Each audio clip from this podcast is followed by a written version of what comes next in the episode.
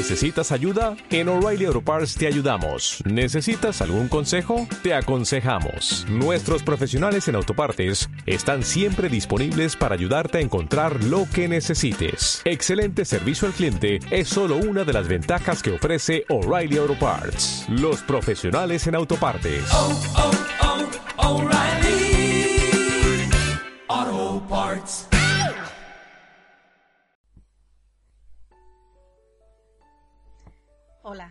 Soy Anne Abad y te doy la bienvenida a mi canal.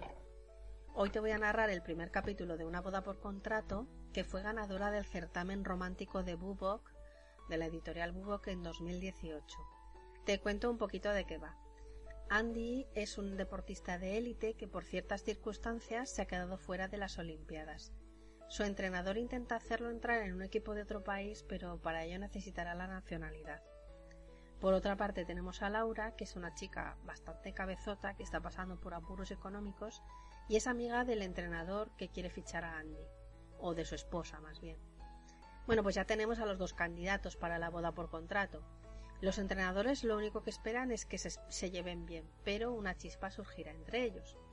Claro que no cuentan con las artimañas de los ex y de la familia, incluso hay un accidente y todo esto saldrá bien o se separarán, habrá otras personas. Bueno, pues puedes leerlo si quieres en la novela, que puedes conseguir desde los enlaces de mi página web. Así que vamos ahora a la lectura del primer capítulo de Una boda por contrato. Estoy leyéndola directamente desde el libro, así que quizá escuches pasar las hojas. El primer capítulo se llama La decisión. Voy allá.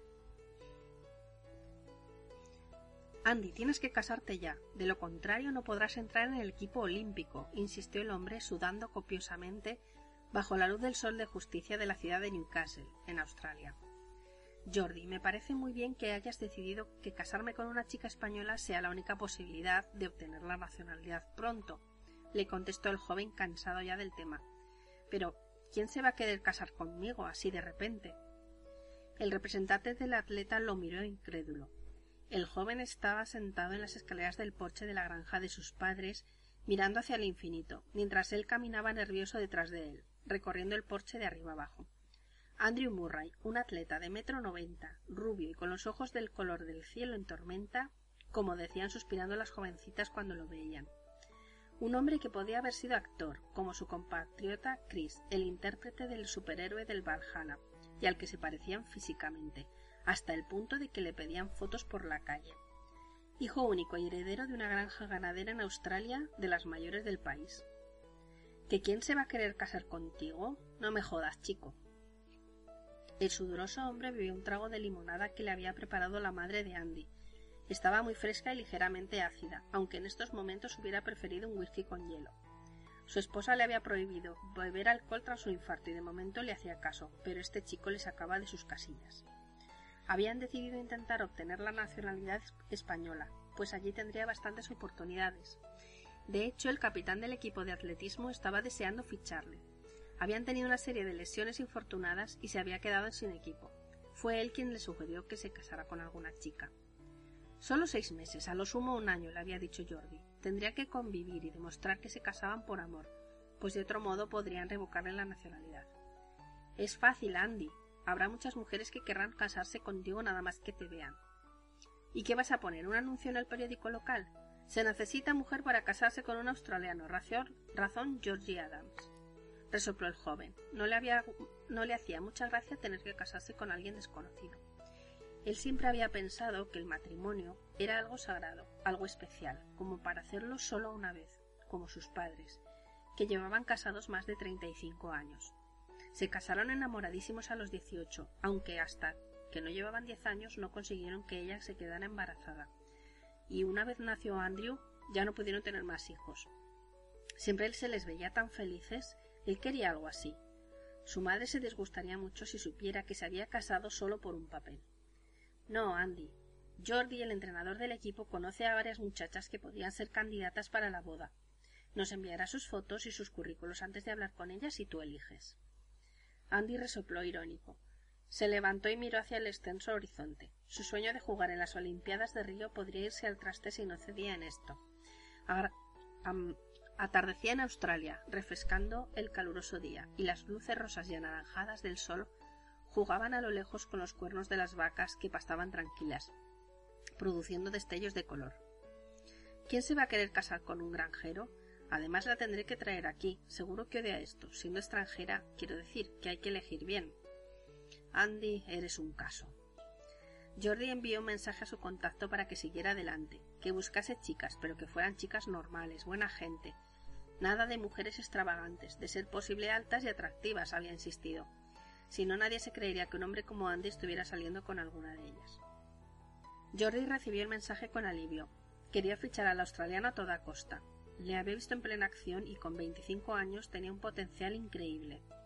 Había intentado que le dieran la nacionalidad, pero no tenía ningún ascendente español, ni nada que se le pareciera. Su esposa se lo sugirió. ¿Y si se casa con una chica española?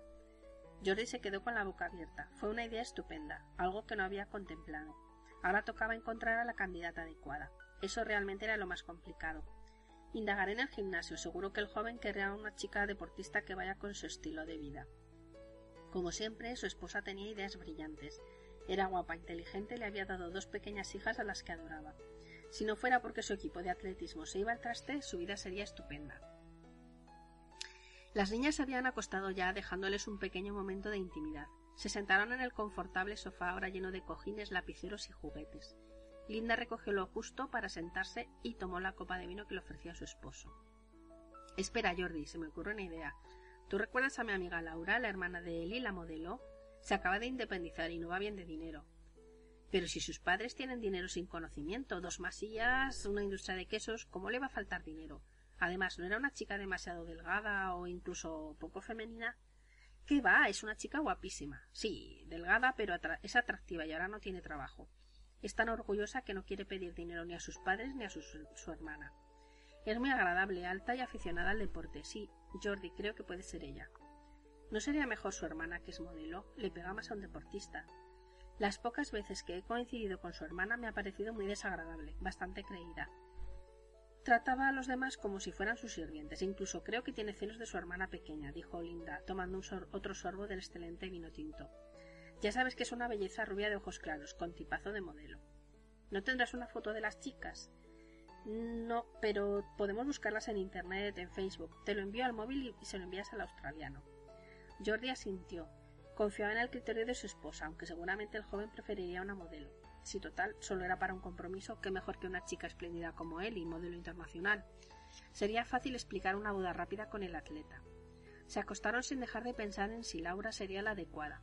Linda abrazó a Jordi y comenzó a besarlo, hasta que una de las niñas comenzó a llorar. Jordi se levantó a ver qué pasaba, y cuando volvió Linda ya dormía agotada. Tener dos gemelas de siete años y trabajar tantas horas era una dura prueba que ella ganaba todos los días. Salió hacia, hacia su oficina tras un desayuno rápido, mientras su esposa se quedaba en casa buscando fotos en el ordenador. Las niñas no se habían levantado todavía, así que con suerte tenía la foto antes de una hora. El representante del joven estaba insistiendo, tras conocer la idea de Linda, que le mostrase varias candidatas, como si fuera fácil. Un mensaje sonó en el móvil. La había encontrado. Allí estaba Laura haciendo surf en bikini o escalando un roquero.